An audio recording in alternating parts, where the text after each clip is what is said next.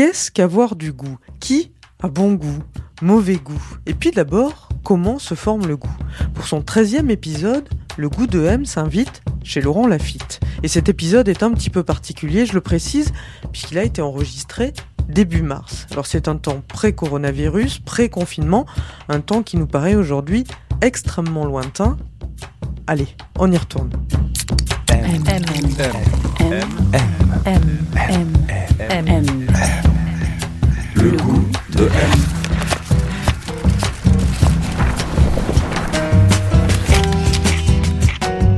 M, le magazine du monde présente Le goût de M, un podcast produit par Géraldine Saratia qui vous entraîne à la découverte du goût d'une personnalité.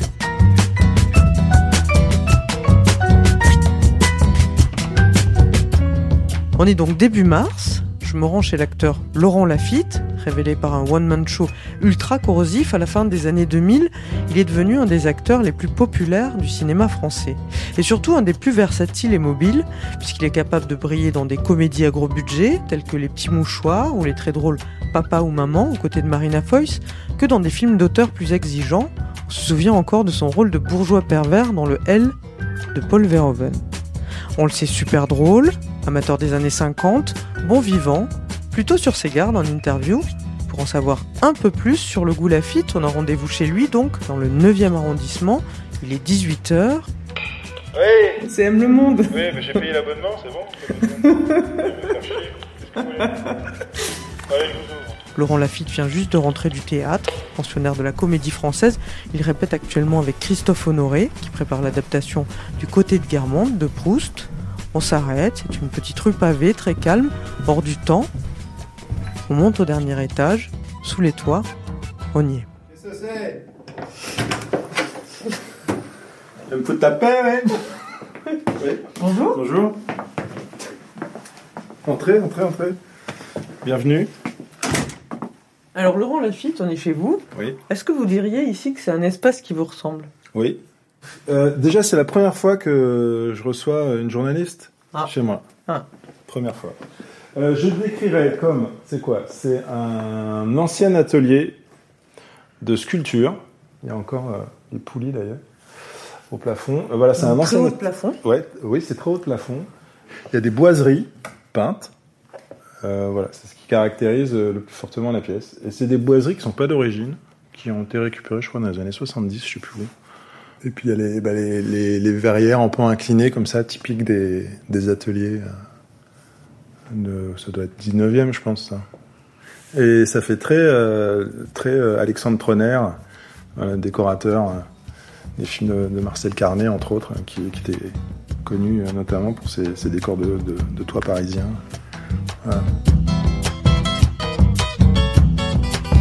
Alors on en a profité, on s'est installé sous ces verrières, dans le grand salon, au loin une cheminée, des meubles d'époque variés, très soigneusement choisis, des fleurs, et j'ai demandé à Laurent Lafitte de me raconter le goût de son enfance, celui dans lequel il avait grandi. Euh, je dirais dans un goût euh, classique bourgeois. J'ai grandi dans une bonne partie de mon enfance dans le 16e arrondissement de Paris. Et après dans le dans le 15e arrondissement, suite à un petit revers de fortune. donc on a on a traversé le, le pont le pont de Birakem. Donc on n'est pas parti bien loin, mais on n'était plus dans le 16e, Un on était dans le exode. 15e. Voilà. Pour les, les Parisiens euh, comprendront la nuance. Donc euh, ouais, on est passé de Passy à Birakem. Et ça ressemblait à quoi alors là où vous viviez Euh, bah, quand on était dans le 16e, euh, c'était un appartement haussmanien assez grand, euh, assez sombre, rez-de-chaussée. euh, c'était un peu, c'était un peu triste. Euh, en même temps, c'était beau. Et ce mélange-là, un peu, euh, ça avait un côté un peu, euh, je sais pas, assez, assez romantique en fait. C'était un mélange un peu bizarre de meubles, meubles un peu 18e, euh, de tapis un peu un peu persans, des meubles années 70, genre euh, table basse en, en, en ronce de noyer, des meubles un peu vernis, voilà. Et c'était un, mélange bizarre de, de tous les endroits où on avait été avant. Il y a un canapé d'angle très grand qui était en velours rouge et en inox brossé. Qu'au bout d'un moment, il était tellement déchiré qu'on l'a recouvert, mais euh, en cuir blanc. Début 90. Là, d'un coup, euh, euh, ça devenait un peu plus euh, Maggie au Vésinet. que- Donc votre père, il était marchand de biens. Mhm. Euh, Qu'est-ce qui l'intéressait à lui? C'était quoi son goût? Il avait un goût euh, assez classique, même parfois un peu passéiste, même parfois. Pas trop sensible à, à l'art contemporain. Ou à- Je me souviens que la pyramide du Louvre, c'était un sujet, quoi. C'était, Ah, il avait été un peu choqué Bah, par- c'était, oui, quand même. ouais. Il faisait partie, je pense, des gens qui trouvaient ça un petit peu, un petit peu choquant d'aller mettre ça au milieu de- du Louvre. Et après, lui, dans son travail, il était très, euh, il était très méticuleux. Il avait vraiment le sens du détail.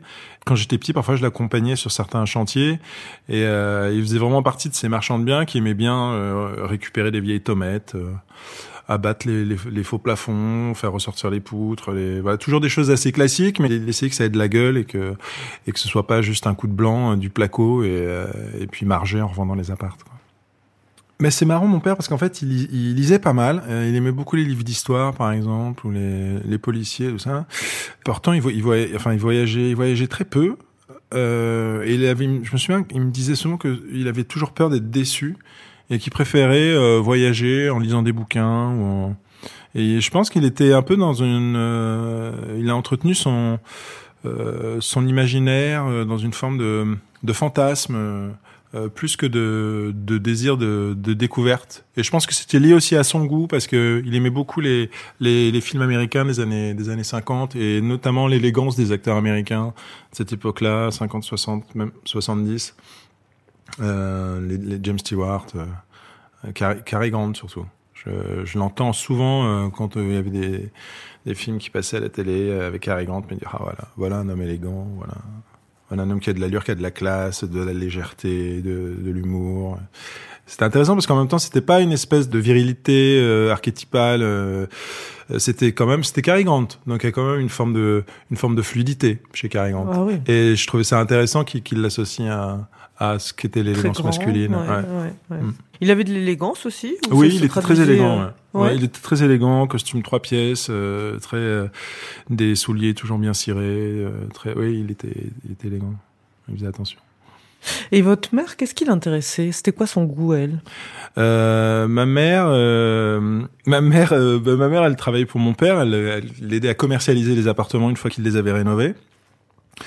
Je pense que c'était en même temps euh, la vraie, la vraie euh, mère de famille, enfin la f- femme au foyer. Ben enfin, elle travaillait, donc euh, bon, mais elle a pas tout le temps travaillé. Mhm. Et je pense que c'était vraiment la femme des années euh, 60, 70 euh, qui était à la l'épouse euh, bourgeoise, mais en même temps dans des. C'est marrant parce qu'ils se sont créés des euh, des codes bourgeois, mais euh, il y avait pas du tout d'opulence. Il y avait un, rapport à, l'argent qui était assez. C'était considéré comme quelque chose d'assez vulgaire en fait euh, l'argent che- chez moi. Donc euh, c'était c'était presque comme un mal nécessaire quoi. Il fallait en gagner. Mais je entends beaucoup mon père dire euh, qu'il n'aimait pas l'argent mais que euh, il, il avait pas le choix d'en gagner mais que c'était pas ça qui l'intéressait quoi. Et c'est vrai que je- ma, ma mère elle, elle- je pense qu'elle le suivait là-dedans. Mhm. et c'était une femme euh, très tendre qui tenait le foyer quoi qui faisait à manger euh, très féminine dans ce qui était considéré comme presque euh, obligatoire pour une femme à cette époque-là, mais je pense que c'est, ce sont des codes dans lesquels elle s'est, elle s'est épanouie. Euh, oui, oui, c'est un beau couple. J'ai, j'ai l'i- j'ai l'image d'un beau couple, quoi. Dans une interview, vous parliez justement de votre enfance. Vous dites J'ai des souvenirs très calmes d'écoles privées, d'appartements haussmanniens, d'odeurs de cuir dans la voiture, de, de chalimard, de, Mhm. de clopes, de gitane. de- Ouais. Pour moi, c'est vraiment des odeurs d'une époque. Bon, déjà de celle où on fumait en voiture avec les enfants à l'arrière, Oui, qui heureusement est on voit les révolue. films de Claude Sauté. Euh, peu. voilà, c'est ça. Ouais, mais c'était, c'était, c'était très, euh, c'était très Claude Sauté, euh, moins, moins le drame euh, chez moi. C'est un Ouais. mélange de, de Sampé et de Claude Sauté. Ok. Où est-ce qu'on va là, Laurent? On monte parce que la cuisine dînatoire, comme disent les agents immobiliers, est à l'étage. Voilà. Voilà la cuisine. Alors à quoi elle ressemble cette cuisine? Euh, alors elle est d'un orange que j'ai mis je sais pas combien de semaines à choisir et à trouver. Elle est orange euh, avec un, un beau plan de travail en chêne massif qui est super beau, qui était de la de la propriétaire euh, précédente. Ouais, mais je cuisine des trucs super simples, euh, mais, mais euh, bons, réconfortants, euh, réjouissants. J'aime beaucoup, je j'ai pas beaucoup de temps mais j'adore ça. Ça, qu'est-ce que c'est là? Ça, c'est un porte-jambon. c'est un porte-jambon parce que, parce que j'aime bien le jambon. Et euh, voilà un petit un petit pâte à de temps en temps. euh, Avec- Ça dure longtemps, ça fait plaisir, c'est convivial. Et Donc elle, c'est la chatte de la maison. C'est la chatte de la maison, ouais, Petite Et- chatte abyssine. qui n'a pas de nom. Vos goûts à vous, euh, ils sont cristallisés sur quoi? Ça a été quoi qui vous a intéressé euh, en premier à vous? Euh, ce qui m'a beaucoup intéressé au début, c'était euh, bah, c'était très en lien avec les films que j'aimais. Donc j'ai été euh, pas mal euh, fasciné par euh, ouais par les années 50 plutôt. Mhm. Enfin, j'avais pas des goûts super modernes et mes potes se foutaient pas mal de moi à cause de ça, parce que j'écoutais vachement ouais, Sinatra, Fitzgerald, je regardais mes, mes vieux mes vieux films de Capra, mais mais en même temps, ça a été une une porte d'entrée pour plein de choses. Et puis j'ai pas fait d'études, moi j'ai arrêté en seconde, Euh, donc ma ma culture c'est vraiment faite euh, par mon métier. Ça c'était comme des poupées russes un peu. C'est en ouvrant, euh, bah, c'est en, en, en étant très sensible à, à Hitchcock que j'ai découvert Truffaut, par exemple. Vous aviez lu le livre d'entretien oui, j'ai lu, voilà, Mhm. j'ai lu le livre d'entretien et je trouvais ça étonnant.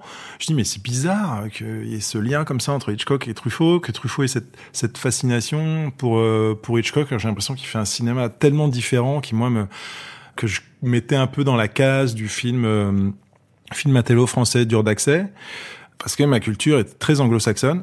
J'ai regardé les films. Après, bon, il y a des films qui sont évidemment plus Hitchcockiens, euh, mais qui sont pas ceux que j'ai préférés de, de Truffaut, par exemple. La mariée euh, était en noir, c'est pas le ce qui, qui est presque le plus Hitchcockien. C'est un, c'est un revenge, revenge movie Mhm. avec la musique de Bernard Herrmann et tout ça. Et ben, je- c'est pas celui que je préfère, quoi. Mais j'ai découvert comme ça euh, plein de choses. Oui, vous, c'est Sueur froide que vous adoriez. De ah ouais, toujours. Ouais, ça reste, euh, ouais, ouais, sur froide pour moi, c'est mon, ouais, c'est mon. Pourquoi vous l'aimez autant? Mais je sais pas, il y a quelque chose que, au bout d'un moment qui devient presque euh, irrationnel, que ça a été, euh, ça. Bon après, euh, psychanalytiquement, je peux, je peux essayer de comprendre des trucs. Il y a des, il y a des, grands thèmes, quoi. Il y a des thèmes quand même énormes Un film très psychanalytique en plus. à fond. Mm. Et c'est ça qui, qui, qui me fascine aussi. C'est le côté euh, obsessionnel, un peu fétichiste d'Hitchcock dans cette histoire-là, qui est un peu morbide euh, et qui rejoint une forme aussi de, de romantisme noir, euh, un peu 19e, que j'ai beaucoup aimé longtemps aussi. Et puis j'aime bien cette espèce de... Il y a une forme de sexualité euh, qui est très sous-jacente, euh, qui est un peu crypto partout. Et ça crée une tension euh, que je trouve euh, que je trouve magnifique. Et vous dites aussi que quand vous étiez enfant, vous aimiez beaucoup faire le malin et attirer l'attention, enfin faire rire. Que ça, c'est quelque chose, vous avez compris assez tôt que c'était un, un pouvoir particulier. un- Euh, oui, je l'ai pas euh, vraiment analysé comme un pouvoir, mais euh, en tout cas un mode de, De communication, d'expression, de ouais. communication et du coup de reconnaissance un peu. C'est souvent passé par le rire et puis un désir un peu euh, égocentrique euh, d'être au centre, euh, d'être un peu au centre, d'attirer l'attention, d'attirer, euh, euh, de sentir l'approbation par le rire, euh, qui, qui est une forme de de fragilité en fait. Mhm. Euh, assez tôt, j'ai réussi à, à analyser pourquoi ça me faisait rire aussi. Enfin, j'ai j'ai voulu comprendre pourquoi les choses fonctionnaient assez vite.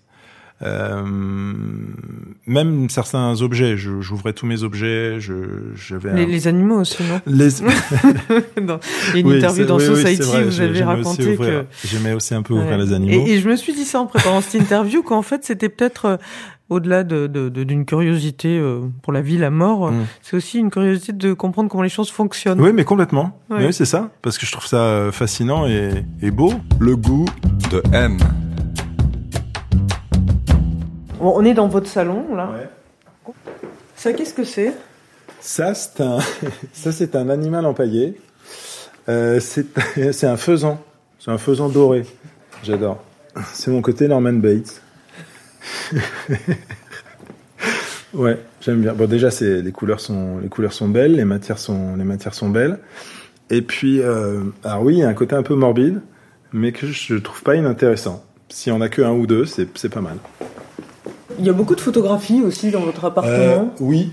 Euh, Celle-là, je l'aime beaucoup. Ça, c'est une photo d'un tandem euh, français. Il s'appelle Marchand. Et ils ont fait beaucoup de photos euh, à Détroit. Et ils ont fait beaucoup de photos aussi de, cinéma et de théâtre en ruine. Euh, et celle-là, je l'aime bien parce que c'est une maison euh, en briques complètement défoncée, qui est sur le point de s'effondrer. Elle me fait un petit peu penser à la maison de, de Psychose, de Norman Bates. Et puis elle raconte un truc aussi quand même social parce que c'était la maison qui appartenait à un des, à un des architectes qui a vraiment créé la, la ville de Détroit. Et on voit que même la maison de l'architecte est en ruine. Donc je trouve ça, Mm. je trouve ça assez, assez touchant. Et puis c'est très cinématographique. Ouais. Ouais. Et donc à 15 ans, en fait, c'est vous tournez votre premier téléfilm, vous envoyez un cliché photomaton de vous, vous êtes pris, c'est un téléfilm de France 3, ça s'appelle L'enfant et le président, il y a Michael Lonsdal dedans. Mm. Vous gardez quel souvenir de ce premier contact avec un plateau, avec euh, Euh, pour moi, c'était une espèce de d'épiphanie. ça a été. Euh, j'ai, j'ai, je sais pas. Je me, c'est la première fois que je me sentais. Euh, je me sentais à ma place. Euh, et je, je sais pas. Il y avait quelque chose de très réconfortant. Je, c'est, un, je sais pas. J'ai été fasciné par. Euh, j'étais fasciné partout. Je restais tout le temps sur le plateau. Je regardais Mhm. comment tout fonctionnait. Je, j'ai appris ce que c'était qu'un que, que des raccords, que qu'un morceau de gaffeur, des marques, des il y avait tellement d'informations à, à incorporer et je voyais tellement comment se passait ce qui m'avait fait euh, rêver enfant et, et préado. J'ai- J'avais vraiment l'impression d'être au cœur de, de ce qui m'avait fait rêver euh, euh, enfant, avec quand même quelque chose de l'ordre euh, de la déconstruction, quoi. Enfin parce que je, je voyais comment ça marchait et que ça marchait pas comme euh, comme ce que j'avais pu imaginer petit, quoi. Mais euh, C'est-à-dire ben moi longtemps j'ai cru que être acteur c'était vivre les aventures des héros. J'avais cette vision assez assez naïve. Quoi. c'est, c'est, c'est ça qui vous donnait tant envie, c'était d'être Oui, dans l'histoire ça. Oui, moi oui. je vou- euh, que c'est que j'avais pas forcément envie d'être Harrison Ford, mais j'avais envie d'être Indiana Jones. Et j'ai compris très récemment. Enfin, j'ai compris. Je là en tournant mon film cet été, Ouais, le, en film, fait, le film que ouais. vous réalisez. oui, que en fait c'est le c'est le réalisateur qui est à l'endroit le plus proche de ce que moi j'ai imaginé euh, être celui de l'acteur quand j'étais enfant. C'est lui, c'est lui qui a la vision la plus globale, qui est le plus euh, le plus dans l'histoire, dans la fabrication, dans le euh, ouais. Et alors donc, à 15 ans, c'est l'épiphanie, vous adorez Voilà. cette Donc expérience. ça. Oui, oui, au point de développer une phobie scolaire à la fin du tournage, impossible de retourner en cours. Je pouvais pas. Ça vous passionnait pas beaucoup déjà? Non, ça me passionnait pas, à part Ouais. les matières que j'aimais bien, français, Ouais, anglais. ouais. euh. Mais euh, non, je- j'en foutais pas une. Donc vous arrêtez votre scolarité et puis Oui. vous intégrez le cours Florent. Oui. Là, c'est le 19e arrondissement. C'est un, un arrondissement beaucoup plus populaire euh, de Paris. Euh, c'est vers euh, l'avenue de Flandre, par là, Ouais, ou à. Crimée. Ouais, Crimée. Et là, vous êtes en cours avec Guillaume Canet, avec euh, Gilles Lelouch. Ouais, on n'est pas de la même promo, mais on s'est on s'est euh, rencontrés là-bas. Pardon, on s'est rencontrés là-bas sans être de la même promo. On est ouais, tout un tout un groupe euh, à s'être rencontrés là-bas. Ouais.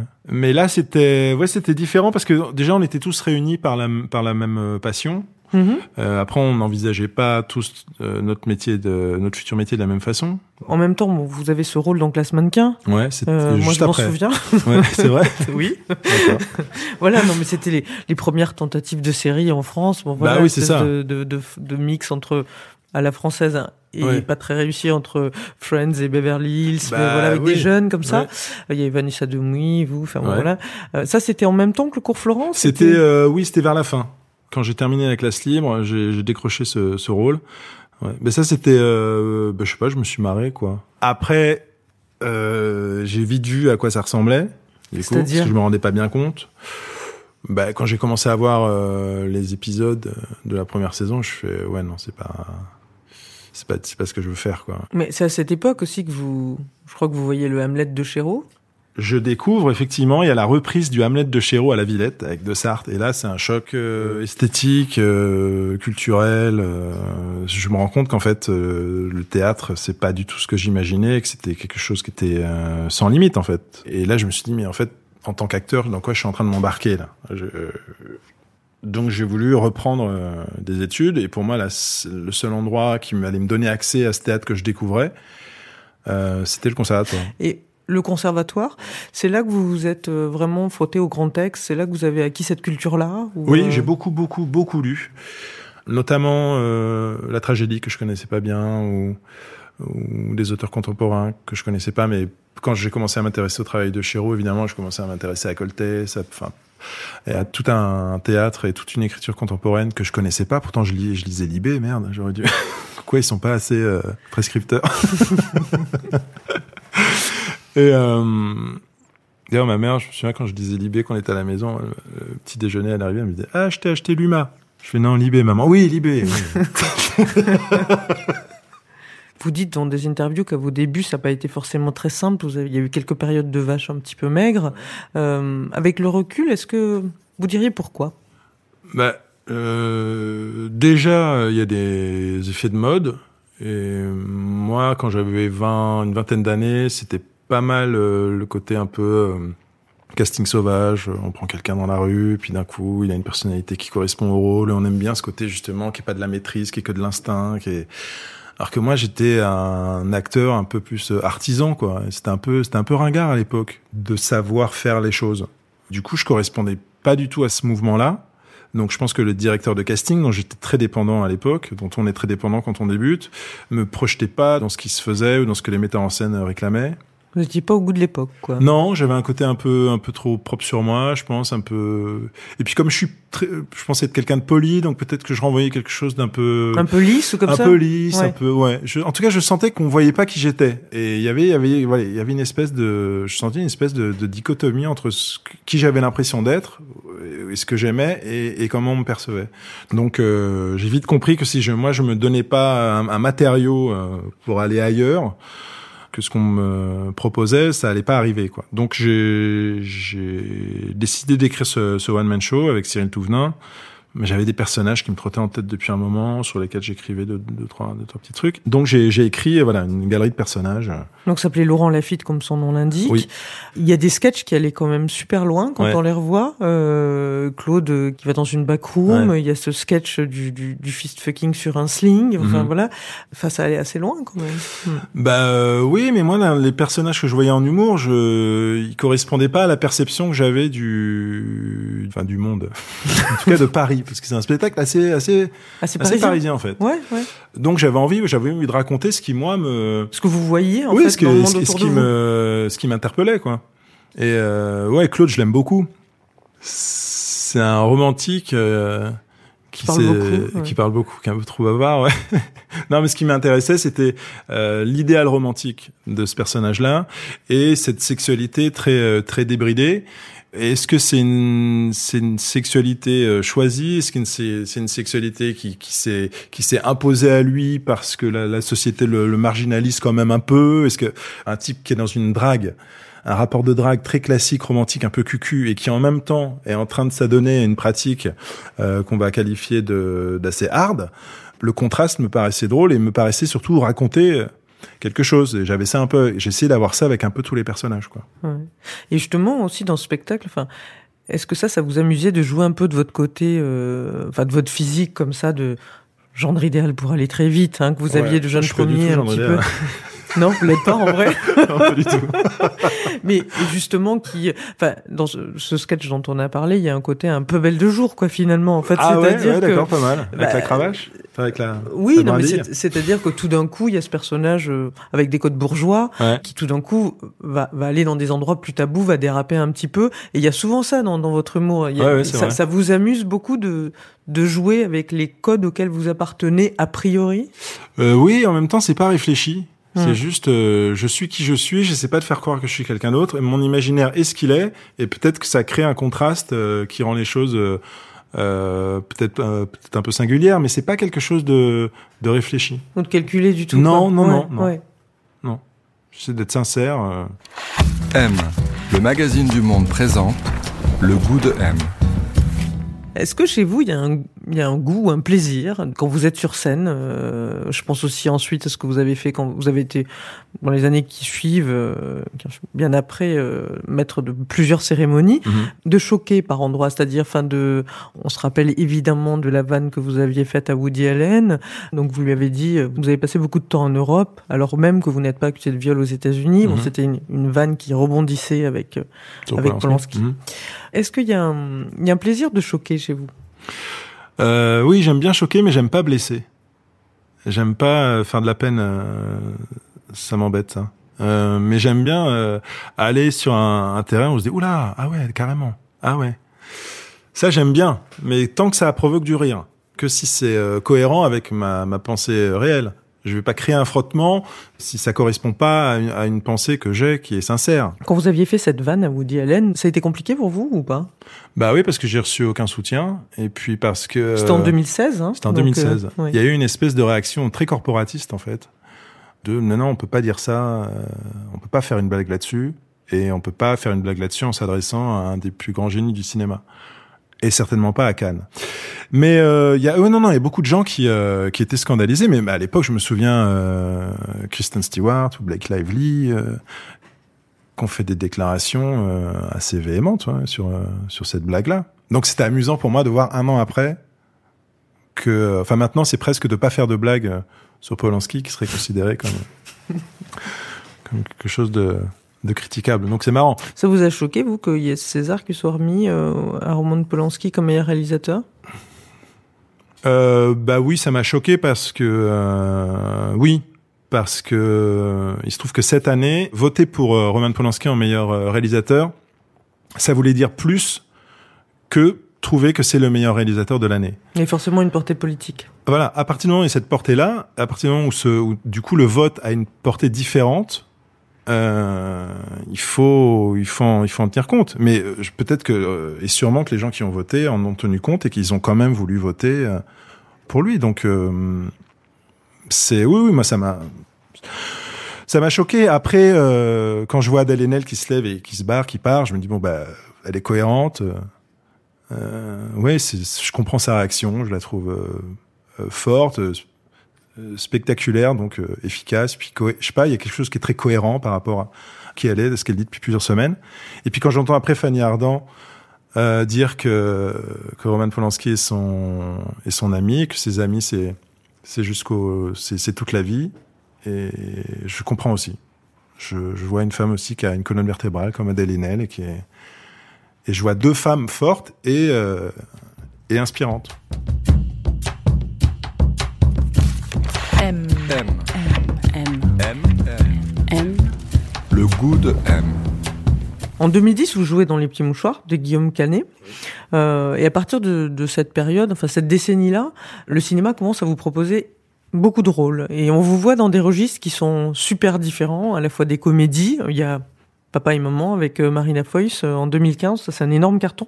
C'est quelque chose qui vous plaît, ça justement, d'arriver à, à, à ce qu'on projette sur vous des choses très très différentes? Euh, oui, je me sens pas bloqué dans un style de cinéma, quoi. Et ça, c'est très important pour moi. Parce qu'en tant que spectateur, j'ai pas de Oui, c'est ça, c'est quelque chose qui est, qui fait, qui est assez euh, en cohérence avec vos goûts. justement. complètement, ah, mais Ouais. complètement. Ouais, ouais. Moi, je, je vais autant m'intéresser à un, à un grand film populaire que un film très très intime, plus difficile euh, dans le fond, dans la forme. Euh, euh, oui.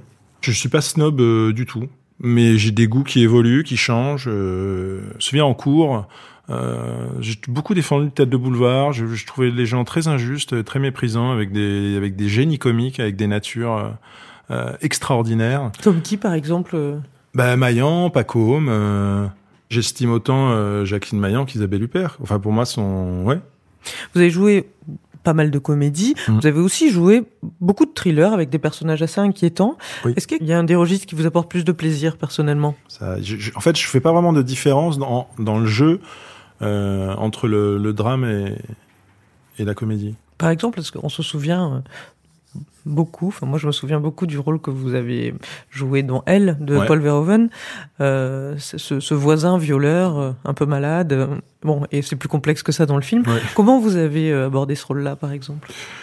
J'ai essayé de d'en faire une victime, de surtout pas me dire que je jouais le, le méchant du film ou l'agresseur du film. J'ai essayé de l'aborder comme quelqu'un qui est victime d'une pulsion euh, et qui vit ça comme euh, oui comme quelque chose euh, d'irrépressible, mais de mais comme un tourment, comme un. J'ai essayé de l'aborder comme ça. Ouais. Mais c'est un film qui est très fort, quoi, parce que parce que le personnage d'Isabelle euh, prend le pouvoir d'une certaine façon. Elle, est, elle est évidemment indéniablement une victime. Elle en fait autre chose, quoi. Et ça, c'est génial parce que ça déclenche des. Oui, puisque votre personnage dans le film la viole, en fait. Oui, je la viole. Mais après, il y a une espèce de, de rapport parce que c'est Domaso qui, qui s'installe. Et les viols restent aussi brutaux et, et violents, mais euh, ils sont euh, presque attendus. euh, pas provoquée, mais il y a une forme, en tout cas, elle se rend disponible à, l'agression, quoi, parce qu'elle y prend du plaisir. Alors ça, c'est, je trouve ça, je trouve ça génial de, d'explorer ça parce que parce que le fantasme c'est toujours quelque chose qu'on idéalise. Mhm. C'est quelque chose qui à un moment on le qui heureusement qu'on on ne réalise pas à chaque fois parce que ce serait ce serait très très dangereux et déceptif je pense. Le fantasme du du, du viol je trouve très euh, euh, très intéressant à interroger. Hum, Et c'est ce que fait le film en fait. Le goût de M. On est dans votre salon, là. Et, et alors là, c'est quoi ces, livres? C'est des, c'est des livres table basse ou c'est des a qui livres sont vraiment des livres table basse, ouais, qui, qui font genre euh, le type euh, intelligent et cultivé. Et il y en a que, que je lis vraiment. J'ai un bouquin sur euh, Mastroianni que j'ai pas mal lu euh, l'année dernière parce que je faisais un spectacle sur, sur Fellini et, et je, je jouais je jouais Mastroianni dans un spectacle sur euh, le voyage de Mastorna, un scénario que Fellini a jamais réussi à tourner. Ça c'est Proust à la plage. Johan Ferber, ça c'est Christophe euh, Honoré qui nous a demandé de lire ça pour le spectacle qu'on répète en ce moment. Là, J'ai commencé à le, lire, c'est vachement bien.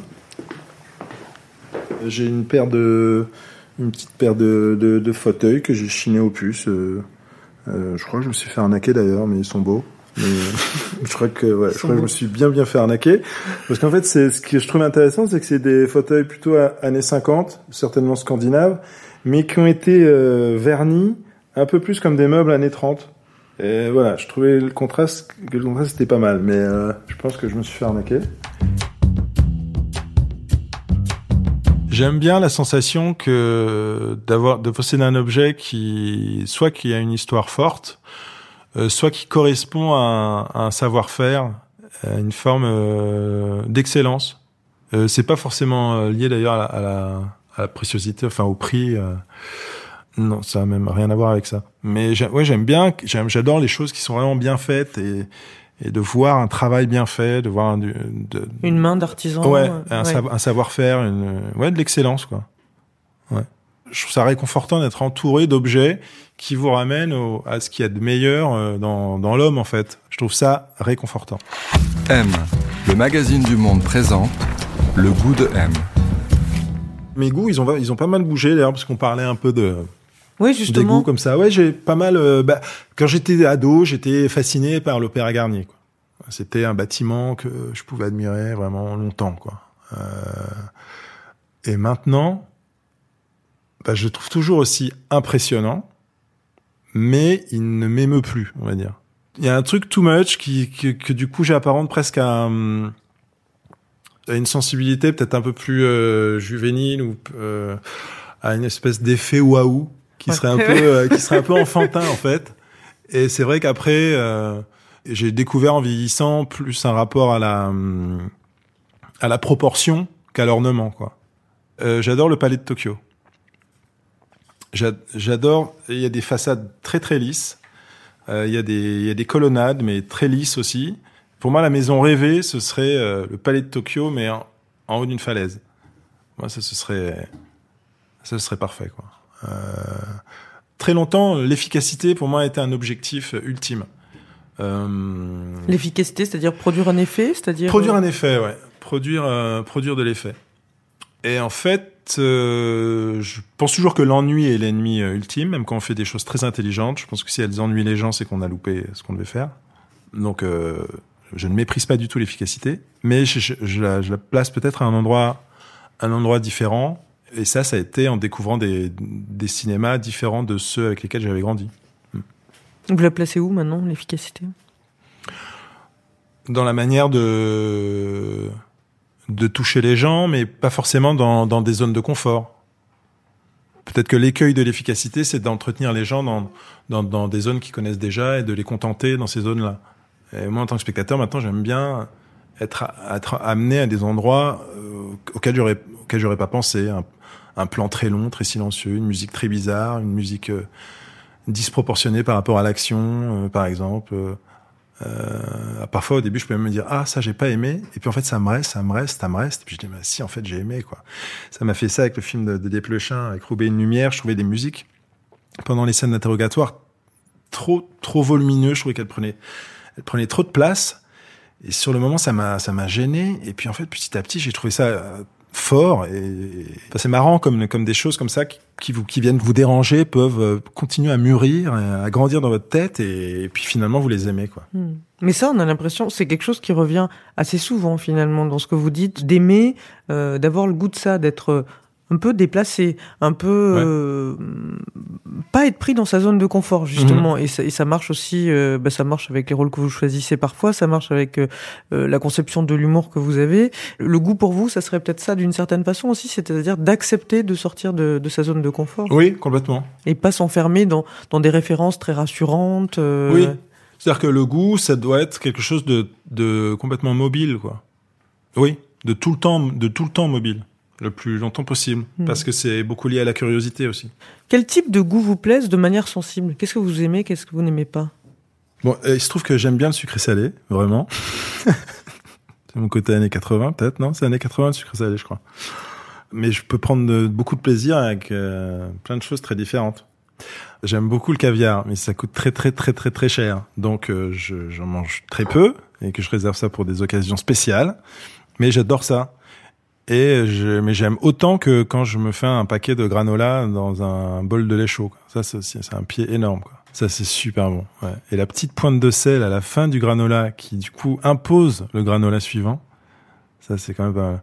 Mais alors, c'est marrant parce que mon père, il, me, disait souvent, pour apprécier les choses, il me disait, imagine un œuf, c'est aussi rare que, euh, je sais pas, qu'un diamant ou que du caviar. Imagine un œuf et imagine le plaisir qu'on prendrait à le manger si, c'était aussi rare. Et ça paraît un peu basique comme ça, mais moi ça m'a donné du coup un rapport euh, à plein de choses euh, comme euh, comme des choses en fait hyper hyper précieuses. Et, je voilà et je les remercie de m'avoir m'avoir fait réfléchir comme ça sur sur pas mal de choses. Et c'est vrai qu'un œuf c'est extraordinaire quoi. Un œuf. Un œuf c'est une patate c'est un truc de fou quoi. Donc euh, bon euh, du caviar sur une patate là je vous raconte pas quoi. un peu de truffe sur un œuf ah bah, alors là Est-ce que vous diriez que vos amis ont du goût? Euh, pas tous. Vous avez des noms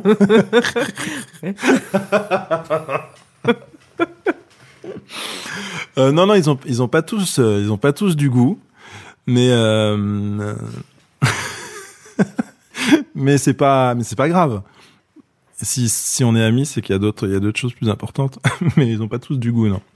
Est-ce que vous êtes déjà tombé amoureux de quelqu'un dont vous n'aimiez pas du tout le goût?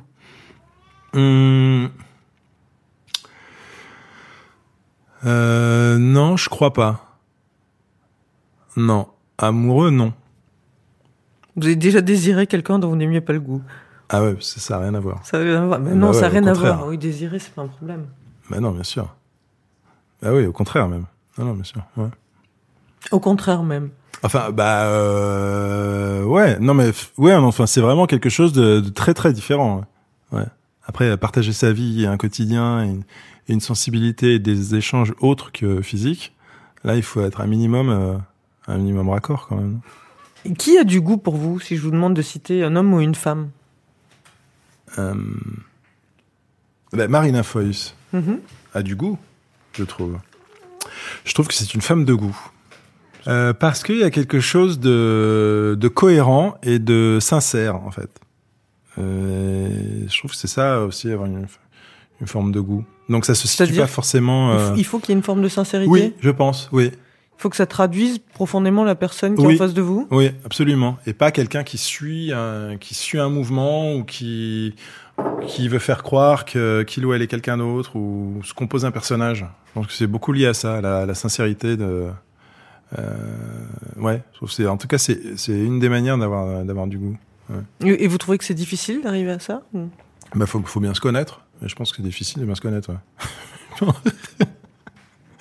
Non mais ce que je trouve dur à, à sauver ou à rendre intéressant, c'est, euh, je dirais que c'est l'impudeur. Les choses impudiques, les choses. Euh, Qu'est-ce que vous trouvez impudique, par exemple? Euh, après c'est pas, c'est bah, quelque chose qui va, hum, comment dire?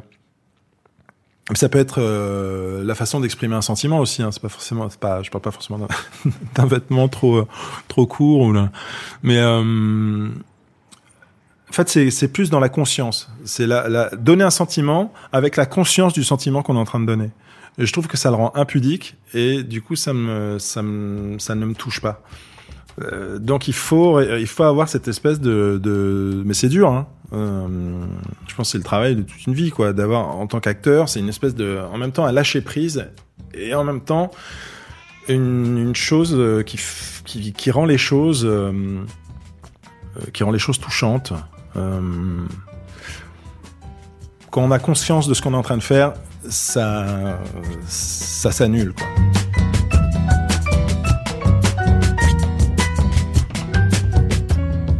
C'est la fin de ce podcast. Il a été réalisé par Sullivan Clabot et produit par Genre Idéal pour M, le magazine du Monde. Si vous aimez ce podcast, n'hésitez pas à nous le dire, à nous laisser des étoiles, des commentaires. On se retrouve très bientôt pour un autre invité, un autre goût.